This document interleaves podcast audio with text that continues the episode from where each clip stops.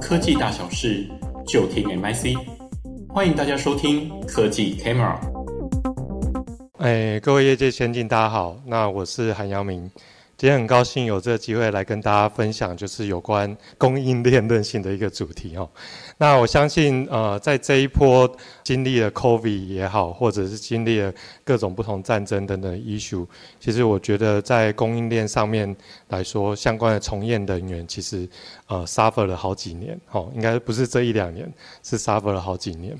那我们在这一波，呃，其实针对就是供应链上面来说，如何去做到更好的管理？那其实呃，就是我今天要带给大家的一个主题，如何利用人工智慧的方式，然后来加速或者是快速反映我们供应链上面的一个韧性的能力。哦，那今天大概会带到就是几个主题，哦，就是会先谈到整个国际上面来说的话，哦，面对供应链的一些现况跟状况。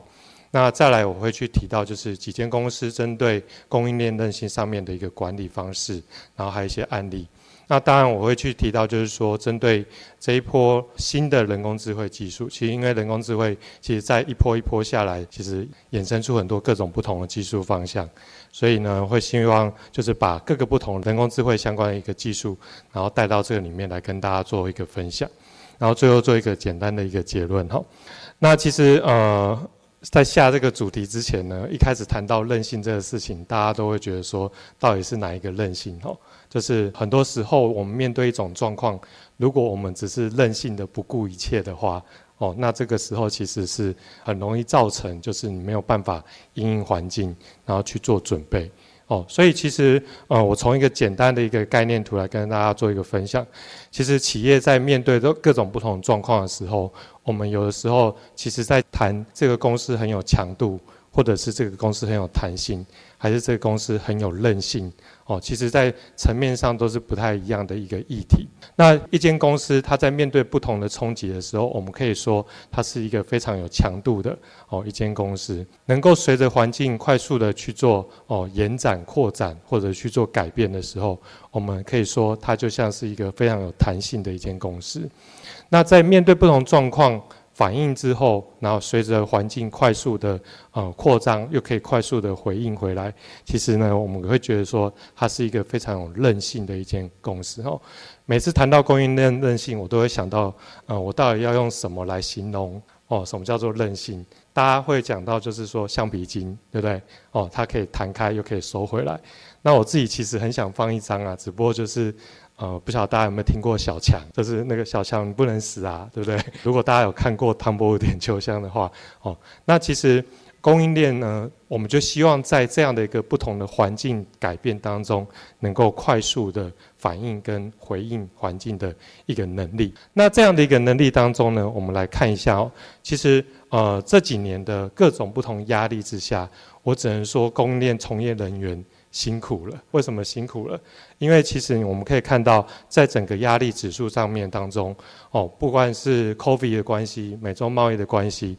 或者是呃塞港、缺港、缺货等等这类，缺晶片。各种不同的状况之下，我们可以看到供应链压力指数在不管是 PMI 或者是哦 CPI 等等相关的指数综合比较算出来的一个状态，我们可以看到它的 variance 是非常非常大的。这样的一个非常大是怎么样形成的？其实我自己在看供应链的时候，有一个感觉，就是很多时候事件你没有去处理的时候，它放在那边，哦一个一个事件没有去解决的时候。当一个小小的一个摆动，那个蝴蝶效应就会出来，就像现在一样，各种不同供应链的议题进来之后，它就会造成非常大的一个 variance 去形成，然后我们就更难去应对各种不同供应链所带来的一个议题。哦，所以呢，其实它就很像，其实供应链常有一个叫做什么长边效应，不知道大家应该有听过。哦，长边效应，其实我觉得各种不同压力指数，在议题没有得以解决的情况之下，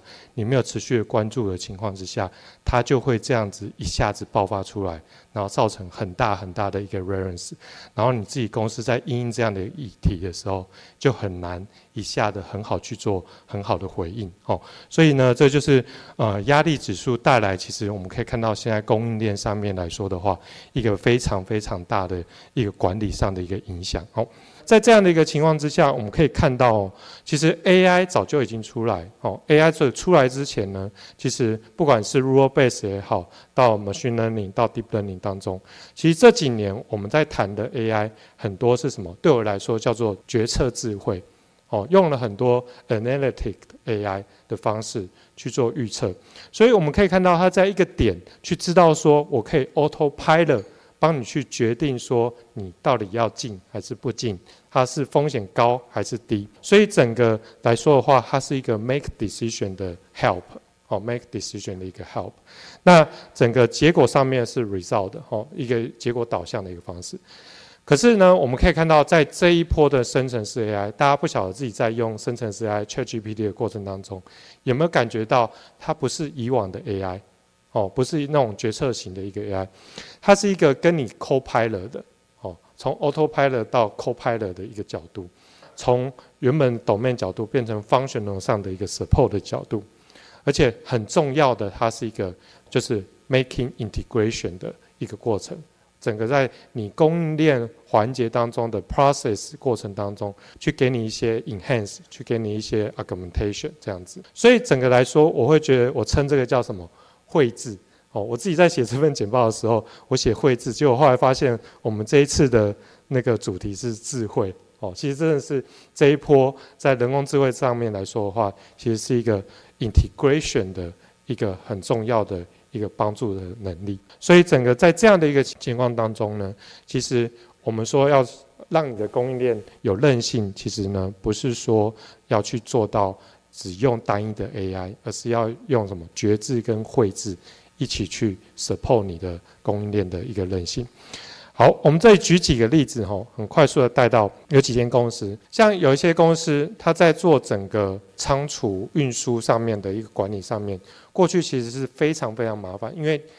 各种不同的船运到什么样的一个时间，运到什么样一个地点，发生什么样一个事情，天气如何。其实每一个在做所谓的 shipping 的人员，吼，每天都要在关注这件事情。那关注的过程当中呢，其实像这间公司 Project Forty Four，他就有跟 ChatGPT 协作。那他自己本身早就已经跟很多海运上面的一些资讯去做大量的数据串接。那用 ChatGPT 的方式，能够快速的帮他去做整个物料追踪管理，甚至应变，甚至到 root cause，为什么这个会塞港？为什么这个会 delay？哦，这样的一个 root cause。好，那另外来说的话，像 GP 这间公司来说的话，他一直在做很多各种不同的所谓的供应商合约上的一个 seamless 的一个管理。因为大家要知道，当几千颗料一起来的时候，你的合约管理是非常非常复杂的。那这种复杂的情况之下，我如何从原本的资讯化，能够快速的去反映说，哦，原来这张合约有问题。原来这个料可能会快到期，各种不同的状况，这时候其实用类似 ChatGPT 的一个方式，然后去比如说帮你去快速建 RFP、RFQ，甚至大家要知道自己在做物料组档的时候，其实每次在填物料组档的时候是非常非常耗时，在各种不同的供应链管理要你光要 assign 哪一个哦供应链人员的时候，其实呢都是一个非常花时间的，所以怎么样快速建 PO 单？哦，等等这些，其实呢，这个都会是一个呃，在管理上、这这个 process 上需要去关注的，更甚至很多合约的追踪，然后一些商情的一个提供，这个其实用 ChatGPT 来去做到一个达成。简单，我做一个 summary 哈。这 summary 呢，其实呢，企业还是要面对不同哦，尤其在供应链韧性上的一个需求。我们大致简单提的，就是说，在探讨你的供应链韧性如何去建立的时候，其实可以从几个面向：你的范畴上的一个定义，你的科技的导入的一个状况，还有呢，就是你的一些要所谓要去如何去应应的做法，你要去用在什么一个地方。此外，当中我们可以看到这一波 AI 的兴起。生成式 AI 的兴起，其实会去很快速的。我刚才提到一个概念，就是从过去的资讯不对称到资讯对称以后，我现在过去的就是没有经验，如何去快速的去能把整个学习曲线下降，然后来去做到供应链韧性、快速反应的一个能力。那此外来说的话，我会觉得整个 AI 在做应用的时候，绝对会是不是只有生成式 AI 直接用，而是活用原本的分析型的 AI 哦，到生成式的 AI，两者彼此的互用，然后之后能够去建构你整个供应链的一个韧性的能力。好，那以上是我今天的一个分享，很高兴有这个机会来跟大家做一个交流，谢谢大家。